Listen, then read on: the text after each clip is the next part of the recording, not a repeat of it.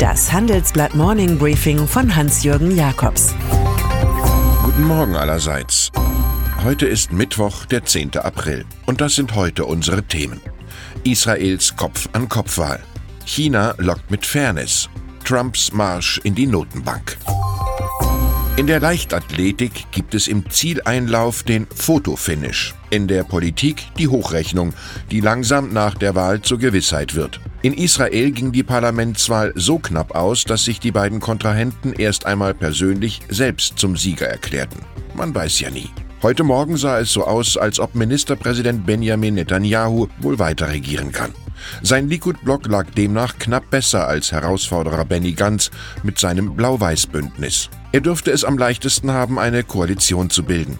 Eine Gefahr bleibt für den Regierungschef die mögliche Anklage wegen Bestechlichkeit. Eine Einordnung kommt von William Somerset Maugham.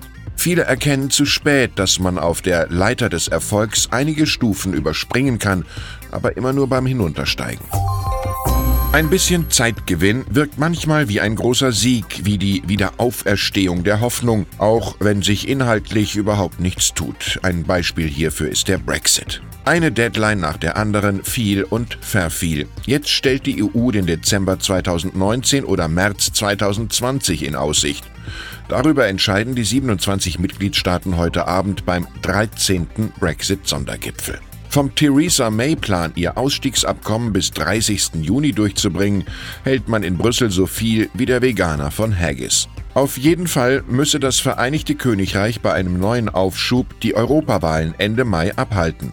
So heißt es in einem Entwurf der geplanten EU-Erklärung. Frankreich bestand auf dem Passus, dass Großbritannien während dieser einzigartigen Periode in einer konstruktiven und verantwortungsbewussten Weise agieren müsse. Genau danach wird in London noch gesucht. Zwei Fronten sind in einem Handelskrieg eine zu viel. Das dachte sich die chinesische Staatsführung. Zusätzlich zu den aufreibenden Trumpismusgefechten will sich Peking künftig keine Konfrontation mit Europa erlauben und stimmte gestern in Brüssel beim Gipfelgespräch mit der EU überraschend einer gemeinsamen Erklärung zu. China versicherte, seine Märkte stärker zu öffnen. Europäische Unternehmen werden fair behandelt werden, so Ministerpräsident Li Keqiang. Er nahm dafür die Garantie mit, dass sich die EU beim Ausbau des 5G-Mobilfunknetzes offen für chinesische Technologie zeige, was nichts anderes ist als eine Lex Huawei. Für Hoffnung auf ein Investorenabkommen könnte Victor Hugo sorgen. Nichts auf der Welt ist so mächtig wie eine Idee, deren Zeit gekommen ist. Teure Rentengeschenke, üppige Sozialleistungen, zu wenige Investitionen. Es ist ein toxischer Cocktail, den die Wirtschaftspolitiker Italiens gemixt haben. Die in der Regierung vereinigten Illusionisten von links, die Fünf Sterne und rechts, die Lega, haben bisher offenbar erfolgreich sich und den anderen etwas vorgemacht. Irgendwann aber kommen nach der Gaukelei die Fakten. Das Wachstum 2019 liegt nur noch beim Hoffnungswert von 0,2 Prozent. Vorher waren es 1,0 Prozent. Das Haushaltsdefizit beträgt 2,4 Prozent. 2,04 Prozent sind Brüssel versprochen. Die Einsicht, dass auf Dauer niemand gegen die Gesetze der Ökonomie regieren kann, dürfte für die EU noch sehr teuer werden. Im Finanzaufmacher beschäftigen wir uns heute mit der neuen Leitlinie von US-Präsident Donald Trump. Mit eigenen Gefolgsleuten nun auch die US-Notenbank Fed zu kapern, so wie er es mit anderen Institutionen auch gehalten hat. Nun soll Stephen Moore Fed-Gouverneur werden.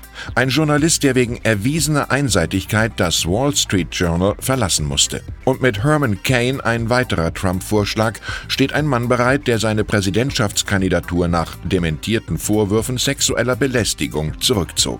Für Harvard-Professor Paul Tucker ist gerade der wachsende Einfluss der Notenbanken eine Gefahr für ihre eigene Unabhängigkeit, wie er im Gespräch mit uns klarstellt.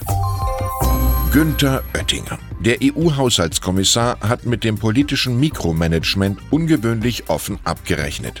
Der Koalitionsvertrag von CDU, CSU und SPD heiße zwar neuer Aufbruch für Europa, davon spüre er in Berlin jedoch gar nichts, aber auch gar nichts, wetterte er. Die Debatten der Großen Koalition über Baukindergeld, Mütterrente, Grundrente, Mindestrente und dergleichen erfülle seine Erwartungen an politische Verantwortung und Möglichkeiten in keiner Weise.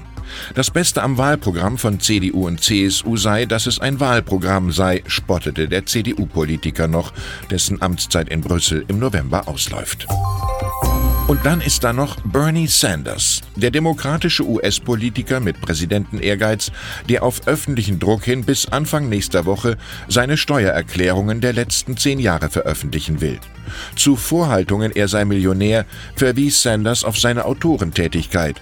Wenn Sie einen Bestseller schreiben, können Sie auch Millionär sein. Den Vergleich mit Donald Trump, der seine Steuererklärungen ebenfalls hat missen lassen, mag der linke Politiker nicht gelten lassen.